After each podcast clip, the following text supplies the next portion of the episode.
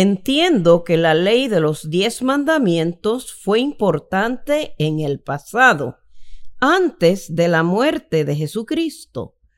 Pero ahora vivimos bajo la gracia de Dios y no bajo la obediencia de la ley. Le pregunto, pastor, ¿cuán importantes son los diez mandamientos hoy día? Saludamos a nuestros queridos amigos. Damos gracias a Dios por darnos la oportunidad de encontrarnos nuevamente por este medio.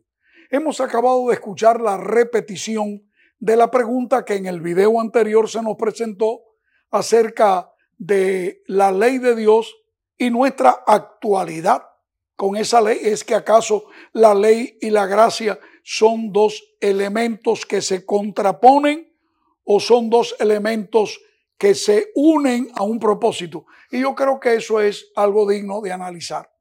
El tema de hoy es importante porque asimismo como en el video anterior, el profesor Javier Díaz, el que ha enseñado teología a nivel universitario y todavía sigue siendo una ayuda tremenda en estas circunstancias en que nos hace falta alguien con conocimiento sobre el tema para que nos aclare un poco más este asunto. Porque como ya dijimos, y no nos equivocamos, tanto en el grupo que cree que la ley de Dios debe ser guardada todavía, y los que creen que al morir Cristo en la cruz abolió los mandamientos, tanto en un lado como en otro, aunque tienen aspectos contrarios en sus conceptos, pero debemos decir, porque yo los conozco así, tanto de un lado como del otro, hay personas sinceras, personas que aman a Dios de corazón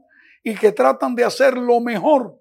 Es más, he entendido que sin darse cuenta, tanto uno como el otro están guardando en cierto sentido los mandamientos de Dios y ambos creen en la gracia perdonadora de Cristo. Pero ahora, ¿cómo poder conciliar estos conceptos? Eh, profesor Díaz, qué placer tenerle otra vez con nosotros y junto con la palabra del Señor vamos a encontrar respuesta. Es su tiempo, adelante. Muchas gracias, pastor. Y gracias a ustedes por volver a estar con nosotros en este programa. Y la vez pasada dejamos nuestra conversación analizando la armonía que hay entre la gracia de Dios y su santa ley revelada en el Antiguo Testamento. Y vimos también que lamentablemente el pueblo receptor originario de esa ley, el pueblo de Israel, no pudo captar claramente la esencia de esa revelación de Dios. ¿Y qué hicieron? Se fueron por la tangente. Y entonces lo que hicieron fue que enfatizaron más el aspecto legalista de la obediencia a esa ley y se olvidaron del amor. Y obedecer la ley sin amor es una tragedia. De hecho, los judíos sacaron, como decimos en la universidad, un mayor en ley y un menor en amor. Lamentablemente.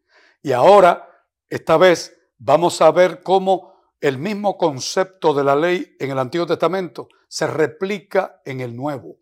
Principalmente, como dijimos, antes de terminar nuestra intervención anterior con la persona de Jesús, que Él sí aclaró correctamente este balance entre el amor de Dios y su santa ley. ¿En qué circunstancias? En varias circunstancias lo cuestionaban, porque pensaban que él, como revolucionario que fue cuando llegó, venía para alterar el orden de los judíos en su, en su experiencia religiosa. Y él dijo, no, yo vengo para enseñarles la misma verdad que allá les enseñé a mi pueblo en el Antiguo Testamento. Ustedes han obviado el punto principal. En eso, los fariseos y los escribas comenzaron a discutir con él y a cuestionarlo de diferentes ángulos. Mm. Y entonces, como él les respondía y les respondía puntualmente, para que de una vez y por todas entendieran que estaban equivocados, la gente alrededor, los circunstantes allí, se daban cuenta de la, del poder de la verdad de este nuevo maestro joven de allá de Galilea. Y entonces uno de esos eh, inquisidores jóvenes con interés de conocer mejor a Jesús, le dijo, maestro, qué bueno que le has respondido a esta gente así. Yo tengo una pregunta para ti, maestro. ¿Cuál es el mandamiento más importante de la ley? Y el Señor, otra vez, para ratificar lo que habíamos dicho que sucedió en el Antiguo Testamento, le dijo, el mandamiento más importante de la ley es el amor. Pero se lo explicó y se lo explicó de esta siguiente manera, para que veamos el amor en las dos tablas. En la primera, que es nuestro amor a quién? A Dios, cuando le dice, el primer mandamiento es amarás. A propósito, y perdona la interrupción, eh, profesor, que muchas veces algunos se han preguntado por qué razón es que los diez mandamientos fueron dados en dos tablas de piedra. Pudo haberla escrito en una sola. ¿Por qué él dividió dos tablas? es lo que usted está diciendo. Y es lo que estoy eh, tratando de, subrayar, que fue intencional y deliberado de parte de Dios. Para que el pueblo viera, mira, lo primero que tú tienes que hacer, el fundamento, es tu amor al Dios que te dio la vida, al Dios que te dio la salvación, el que te redimió, como dijimos, ¿no? De la esclavitud. Así que tú que me preguntas cuál es el mandamiento más importante, el amor, el amor a Dios sobre todas las cosas. Y el segundo mandamiento es semejante a ese. Amarás a tu prójimo como a ti mismo. En estos dos mandamientos se resume qué? La ley. ¿Y cuál es la, sumatoria de la ley? El amor. Amor a Dios, amor al prójimo. No hay ningún conflicto. Entonces, ¿qué nos, ¿cómo fue la dinámica, verdad, entre este caballero que le preguntó a Jesús y en cuanto a la importancia del el más grande mandamiento?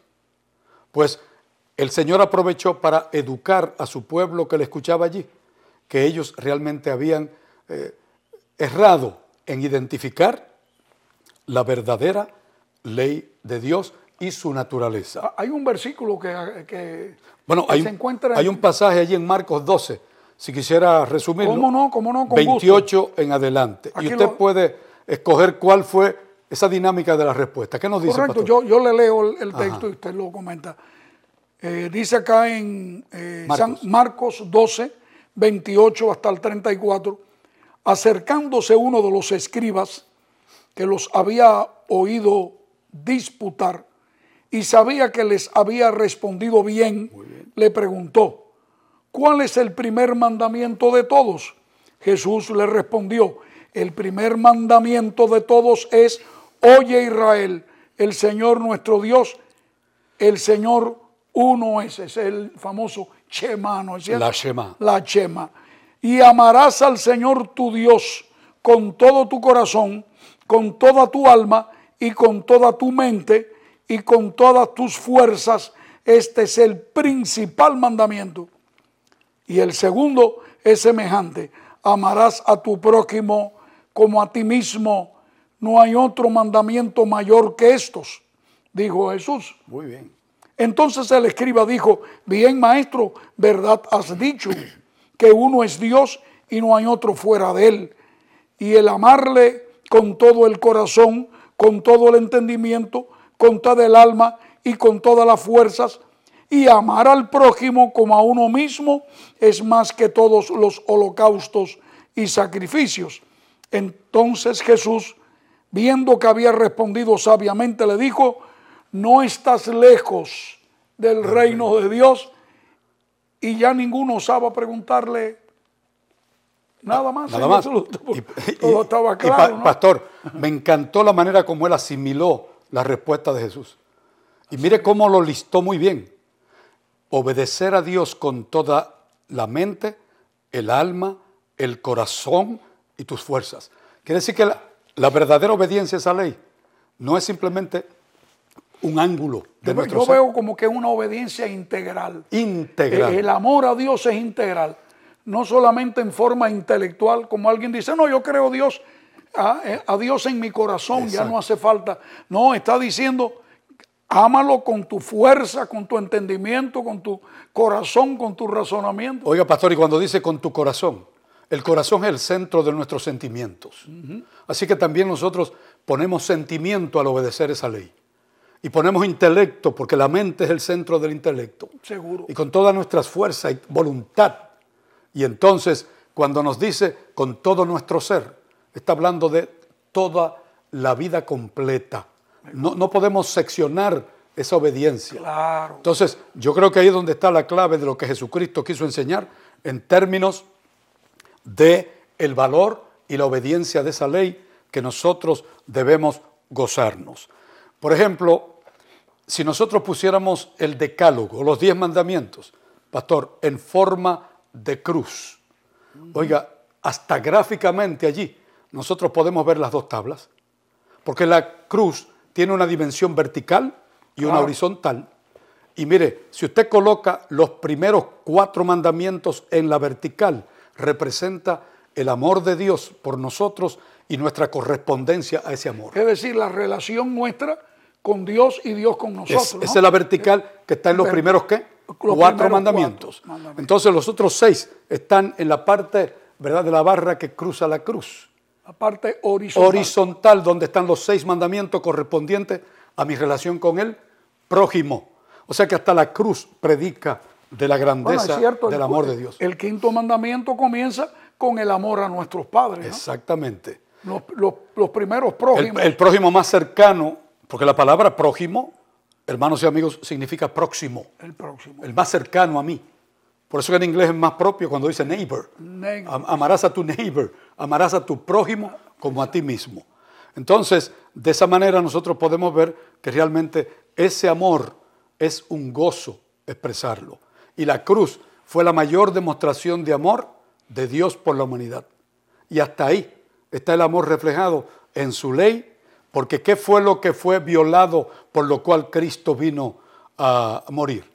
La ley del amor de Dios, cuando el hombre pecó, y entonces vino eh, Jesús y pagó ese precio por cada uno de nosotros. De ahí, de ahí que hay algunas expresiones que he escuchado, eh, pastor, que, que Jesús vino a morir para abolir supuestamente la ley de Dios. Si los diez mandamientos iban a ser abolidos y destruidos cuando Él muriera en la cruz, la pregunta es, ¿para qué entonces vino a morir?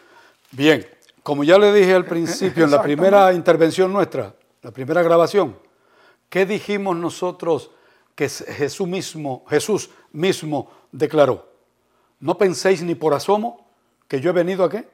A abolir, a abrogar o a quitar la ley o los profetas. Yo no vine para eso. Al contrario, yo vine a qué? A reafirmarla, a cumplir Sí, a darle el a darle cumplimiento. porque ese es el fin de la ley. Porque ¿A dónde se dirige la ley? A Cristo. Seguro. Entonces la ley se cumplió en mí, en Cristo quiere decir, ¿verdad? Tanto la ley ceremonial que lo apuntaba a él como sombra, como la ley moral, Exacto. que es la expresión más grande del amor. ¿Dónde fue que se expresó, expresó el amor de Dios de manera concreta y perfecta? Como le dijo Jesús a Nicodemo en Juan 3:16, que de tal manera amó Dios al mundo, ¿para qué? Para que, que dio a su Hijo unigénito, único, para que todo aquel que en Él cree no se pierda, Mas tenga. mas tenga vida eterna. Así que ahí tenemos nosotros entonces, hermanos, la evidencia más clara en la persona de Jesús y su ejemplo, porque Él vino a encarnar la ley, a vivirla y a enseñarnos a vivir esa ley también. Bueno, pues antes de concluir, yo quisiera también decirles que el apóstol Pablo, el mejor exponente de lo que se llama el concepto de la justificación por la fe en la Biblia, cuando él habla de la ley, no es para denigrar o desmerecer la ley. Él habla de la ley como santa, justa y buena. Entonces, ¿qué hace Pablo con el concepto que dijimos del indicativo y el imperativo? Pues mire qué hermoso. Cuando vamos aquí a la epístola a los romanos, capítulos 5 y 6, usted sabe que el apóstol aquí claramente establece el mismo patrón que lo vimos en el decálogo. El indicativo del Evangelio y el imperativo del Evangelio, igual que en la ley. Y él dice así, comenzando el capítulo 5, ¿verdad? De la epístola a los romanos. Mire cómo comienza dándonos la buena noticia. Justificados pues por la fe, tenemos paz para con Dios por medio de nuestro Señor Jesucristo. Y nos gloriamos en la esperanza de la gloria de Dios. Y así entonces Él da toda una lista de los resultados de haber sido justificados. Cuando Él nos dice que en Cristo por la fe somos justificados, ¿no es eso evangelio? ¿No es eso buena noticia? Seguro que sí. ¿No es eso el indicativo de que Dios nos salvó en Cristo? ¿Esa es la buena noticia? Seguramente. Y, así Él presenta todo ese, ese concepto tan claro y hermoso de la justificación por la fe en Cristo. Buena noticia, indicativo del amor. Pero mire, eso no implica que él deja fuera el imperativo. ¿Y sabe dónde está el imperativo como Pablo lo presenta? En el capítulo 6. Solamente les voy a decir un versículo para corroborar cómo Pablo no ve ningún divorcio entre el indicativo de la ley y el imperativo.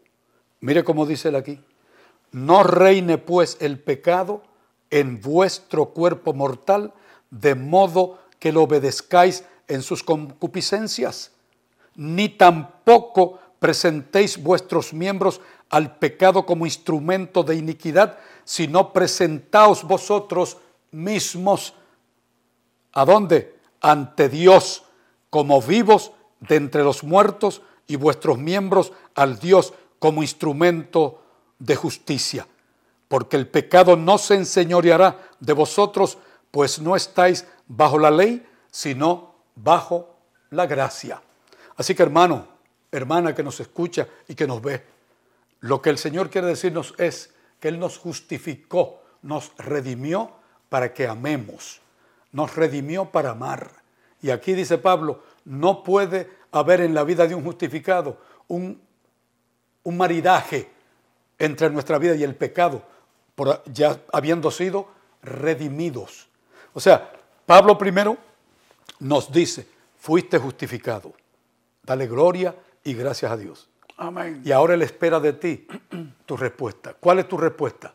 Pues mira, no tengas nada que ver con el pecado como un estilo de vida. Porque hay personas que piensan, bueno, ya Cristo me justificó, por lo tanto, Él cargó todo mi pecado y yo puedo seguir mi vida como antes. Esa es una contradicción de términos y que no lo apoya, ¿verdad?, la Biblia y tampoco lo apoya el sacrificio expiatorio de Cristo. Él vino para redimirnos del pecado, ¿verdad? Para que no volvamos, ¿verdad? Y nos llene de su gracia para cumplir con el imperativo de amor de la ley de Dios. Así mismo. Sabe, profesor, que me eh, hizo usted recordar la experiencia que tuve, amigos, hace ya muchos años.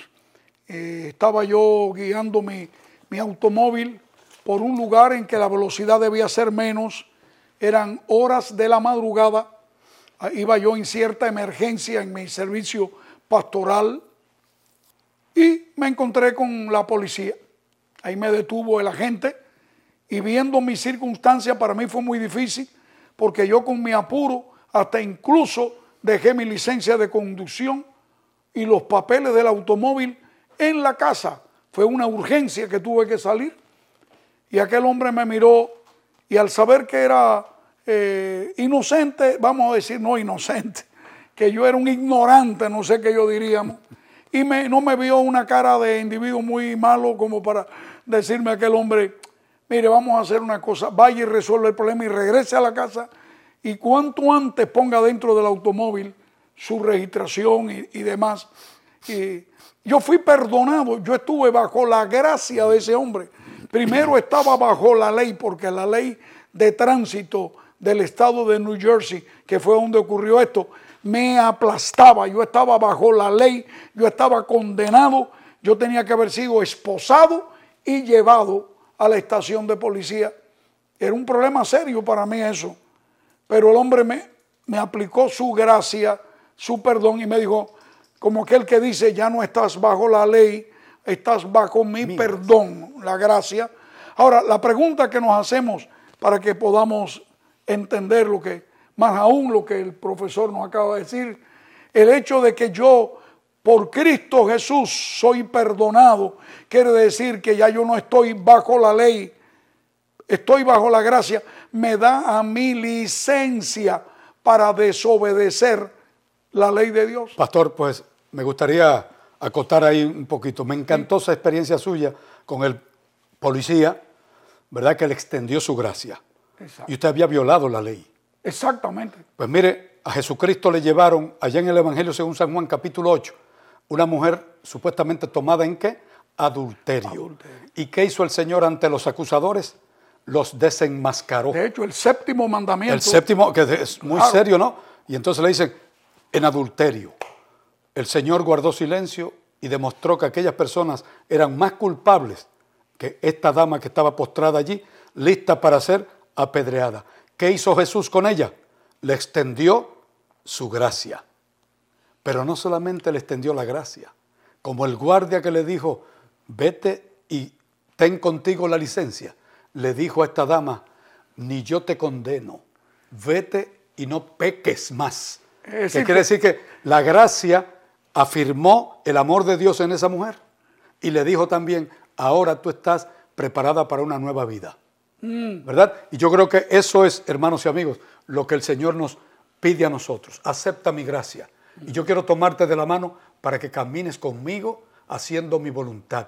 Y te aseguro Sí. que serás feliz. Claro, es decir, que la gracia es un manto que nos cubre para perdonarnos, pero no es un No nos trapo. exime. No es un trapo para tapar pecados que se siguen cometiendo. Muy bien. Y, y yo creo que, bueno, bueno, amigos, ustedes estarán de acuerdo con nosotros que el tiempo es muy corto y no queremos tampoco agobiarlos en una vida tan extremadamente ocupada como la que vivimos actualmente, con videos que sean largos. No, no, cortitos como lo que ustedes ven. Hoy quizás nos pasamos un poquito, pero el objetivo es que nosotros podamos en corto tiempo llevar una idea completa hasta donde más podamos por la acción del Espíritu de Dios. Eh, Deseo que Dios me los bendiga. Gracias, mi querido profesor. Esperamos que lo tengamos nuevamente con nosotros pronto y podamos seguir estudiando juntos temas de alta importancia, contestando preguntas sabias que se nos hacen.